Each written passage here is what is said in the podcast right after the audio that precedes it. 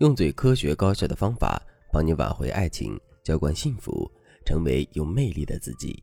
大家好，这里是飞哥说爱。你有喜欢的人吗？如何让你爱的人也一直爱着你呢？相信这个问题曾经萦绕在很多女孩的心间。我的粉丝小慧也曾经问过我这个问题。当时她和男友在一起三个月了，但是她却不知道怎么样才能让两个人的关系更深刻。小慧说：“老师，其实我们没在一起前，我就已经暗恋我男友好几年了。我是亲眼看着他三年换了三任女友，这些年我一直暗自努力，好让自己能配得上他。所幸我的努力有了回报。去年我们因为工作往来有了更多的交集，加上又是老同学，一来二去就在一起了。现在我们很幸福，但是我不想只和他成为普通情侣。”我想一生都和他在一起，我该怎么做呢？从小慧迫切的语气中，我听出她是真心喜欢这个男孩子，而且才三个月，他就已经有些患得患失了，这可不是个好现象。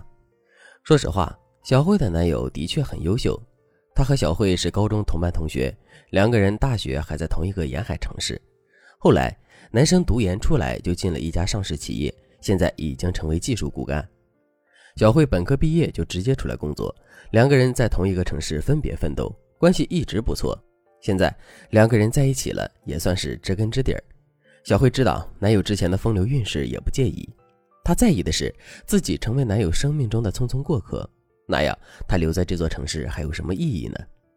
本来小慧就是为了他才留在这里的，不然一个对未来没什么野心的女孩，怎么会背井离乡去独自打拼呢？所以，小慧的诉求很简单，就是要套牢这个男生。其实，你想套牢一个人，成为他心目中的终身伴侣，无非通过三件事。第一件，你需要向对方释放一个信号，你是合适的妻子人选。如果对方想要安定下来，你就是他最好的选择。但是，你成为合适的人妻人选，并不是得到男人心的关键。你看，在《甄嬛传》里，皇上也说过，宜修是一个不错的皇后。但是皇上也不爱她，不是吗？所以释放好妻子这个信号很重要，但最主要的还是后面两件事。第二件，你需要和男生共生共谋，建立一个共同对外的气氛。当然，这个对外不是指你们一定有敌对方，而是指你们在面对任何事情时都具备一致性立场。第三件事，你要懂他，成为他的知己。你要记住，懂一个男人比爱一个男人更容易得到他。一般情况下，你能同时做到这三点，那这个男人肯定能被你套牢。但同时能做到这三件事，谈何容易？其中要使用的技巧也很多。不过有句电影台词说得好：“好的东西从来都不是轻易得到的。如果你觉得它值得，那你就去拼一拼。”所以，正在听节目的你，如果也遇到了一个深爱的人，但是你患得患失，不知道该如何得到他的心，请你立刻添加微信文姬。零三三，文姬的全拼零三三，我们有专业的导师帮你解决问题，让你的他再也离不开你。今天我就先教大家两个简单的方法来巩固你们的关系。第一个方法，浅读术。浅读术其实和冷读术是一个思路，冷读是一种快速打开陌生人心扉的方法。比如，你把一些四海皆准的话用来解读你的对象，考虑到人都会有对号入座的心态，你对象就会觉得你很了解他。我举个例子，当你对一个人说：“你们天蝎座呀，其实不一定爱记仇，你们只是不喜欢被冒犯。其实你们内心很脆弱，但是你们不善于表达自己的内心世界，你们总是被世界误解。”很多天蝎座的人可能会觉得：“哇，好准。”但其实这是我从狮子座的性格总结里摘抄出来的。你之所以会觉得准，是因为一些模棱两可的描述会给人强烈的代入感。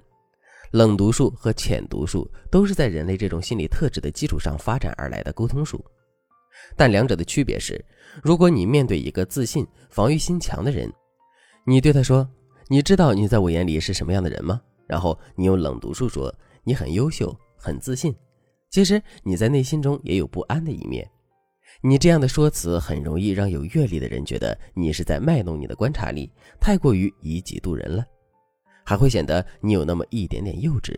所以冷读术很适合小男生或小女生，但不适合你取悦更高级一点的对象。在这种情况下，更高级的浅读术就出现了。浅读的思路和冷读一样，但是浅读术更讲究话术的气氛和时机。比如，伴侣饭后站在阳台上看夕阳，要是冷读的人会说：“你喜欢看夕阳，说明你热爱生活，骨子里很浪漫。”浅读的人则不会直接这么说，他会悄悄地站在伴侣身旁，然后说：“我也好喜欢看夕阳，因为夕阳是最浪漫的色彩。”而生活不就是这样吗？即使一天再辛苦，也有夕阳可以看，真好啊！夕阳让心都变慢了呢。大家懂了吗？浅读是在你读出对方的心思之后，用来描述自己，而让男人觉得和你很有共鸣，让他觉得你是这个世界上和他内心相通的人。第二个方法，沉默成本法则。沉默成本放在感情里，指的是你对一个人付出越多，你越离不开他。同理，男人在你身上花费太多成本，他也就越离不开你。需要注意的是，在亲密关系里，成本不一定指你让对方花了多少钱。在亲密关系中，沉默成本分为情感成本、精力成本、时间成本、金钱成本这四类。你可以把情感成本理解为男生在你这里得到的愉悦感，以及你对他提供的情绪价值。精力成本则是你要建立一个奖励和惩罚机制来引导男人为你花费精力。如果男人是一个事业型的人，那么你至少要让他在工作之余的生活里得为你付出更多精力。时间成本和精力成本类似，指的是对方给了你多少时间。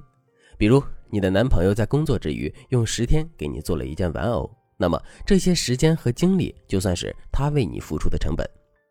金钱成本就是你引导对方为你付出金钱的过程。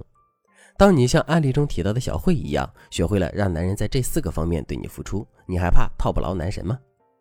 如果你想知道具体的可实操的引导技巧，别犹豫了，添加微信文姬零三三，文姬的全拼零三三，我们有专业的导师手把手教你如何让他在这四个方面上为你付出，让你的爱人从此离不开你。好了。今天的内容就到这里了，我们下期再见。